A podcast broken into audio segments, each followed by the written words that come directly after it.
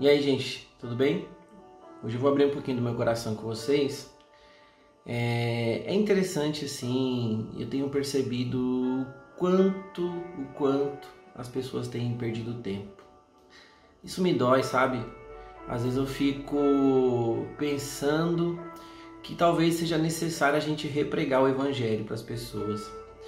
Porque eu acho que a religião, ela ao invés muitas vezes de libertar e constituir o papel que ela deveria, ela tem aprisionado e colocado tantas travas, tantos travamentos, tantas inseguranças, tantas incertezas e tantos bloqueios nas pessoas que a gente vai ter que repregar o evangelho novamente e começar a mostrar para essas pessoas que as coisas são simples, né?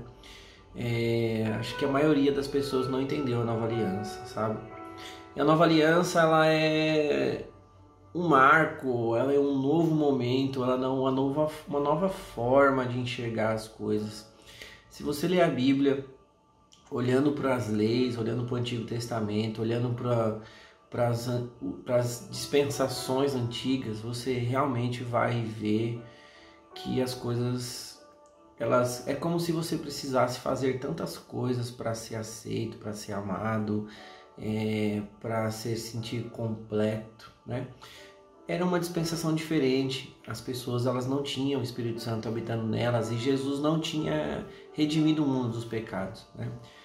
É, é, é, é muito simples hoje você se mover no Senhor e se mover pelo Espírito Santo e se mover nas coisas que Jesus tem para você. A gente não precisa mais de tantos fardos, e de tantas regras. Você precisa viver uma vida simples, uma vida leve. Jesus falou isso: o meu fardo é leve o meu jugo é suave.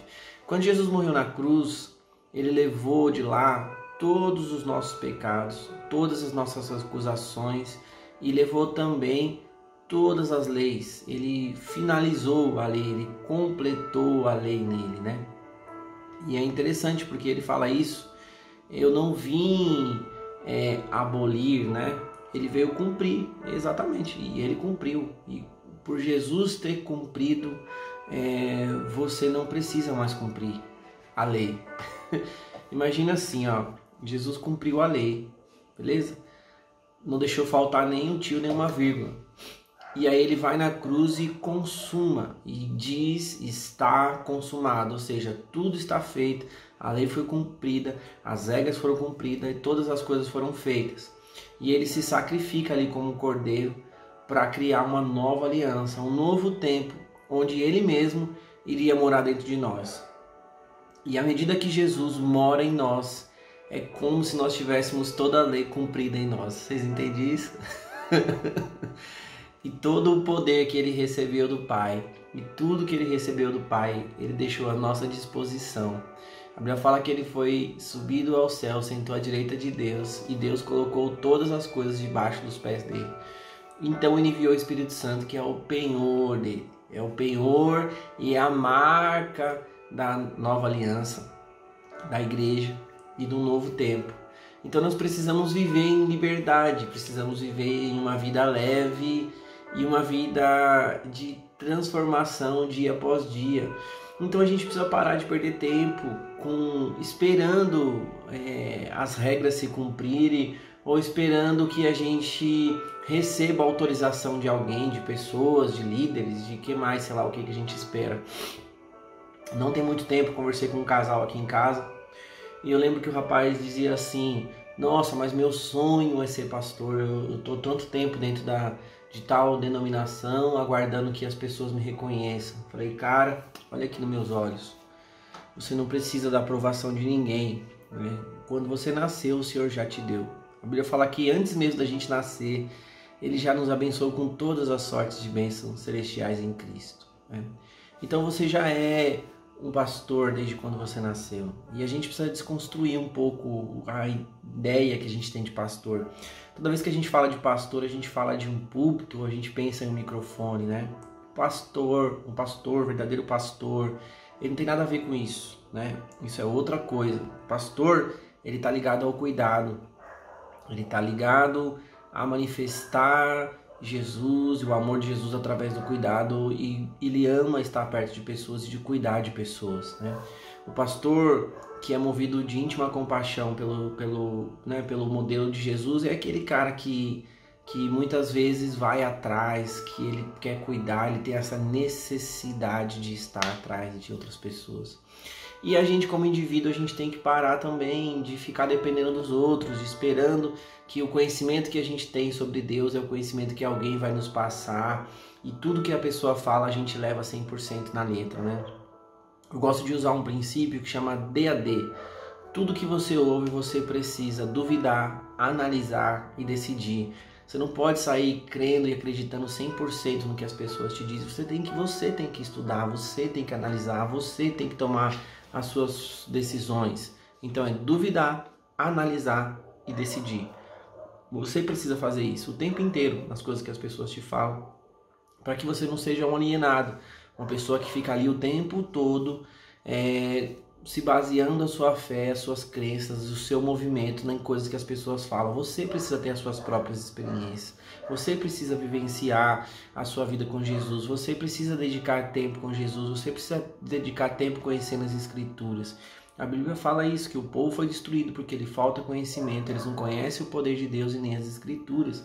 Então você precisa estudar.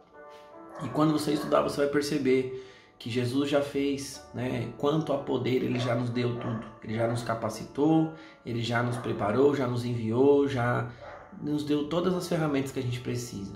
E o que a gente precisa fazer é entrar para dentro, é conhecer mais de nós mesmos, mais desse Senhor Jesus que está dentro de nós, para que a gente possa ser mais efetivo naquilo que ele quer fazer.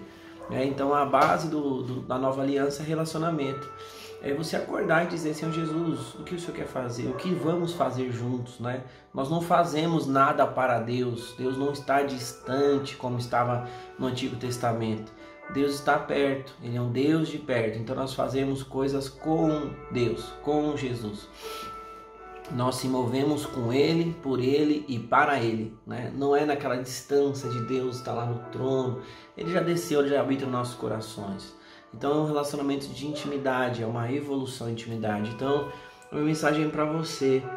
Para de perder tempo esperando a aprovação das pessoas, para de perder tempo esperando cumprir alguma regra para que você seja mais amado ou menos amado. Não tem a ver com meritocracia, não tem a ver com méritos e deméritos, tem a ver com graça. A graça é algo que nós recebemos que nós não merecemos né? E ele nos amou pela graça, ele nos salvou pela graça, é um dom de Deus. Só que nós precisamos se mover é, intencionalmente para aquilo que ele quer para nós. Se é para você falar, então fale. Se é para fazer um bolo, faça. Se é para entregar um copo d'água, entregue. Se é para escrever, escreva. Se é para ensinar, ensine. Se é para cantar, cante. Mas faça intencionalmente para Deus.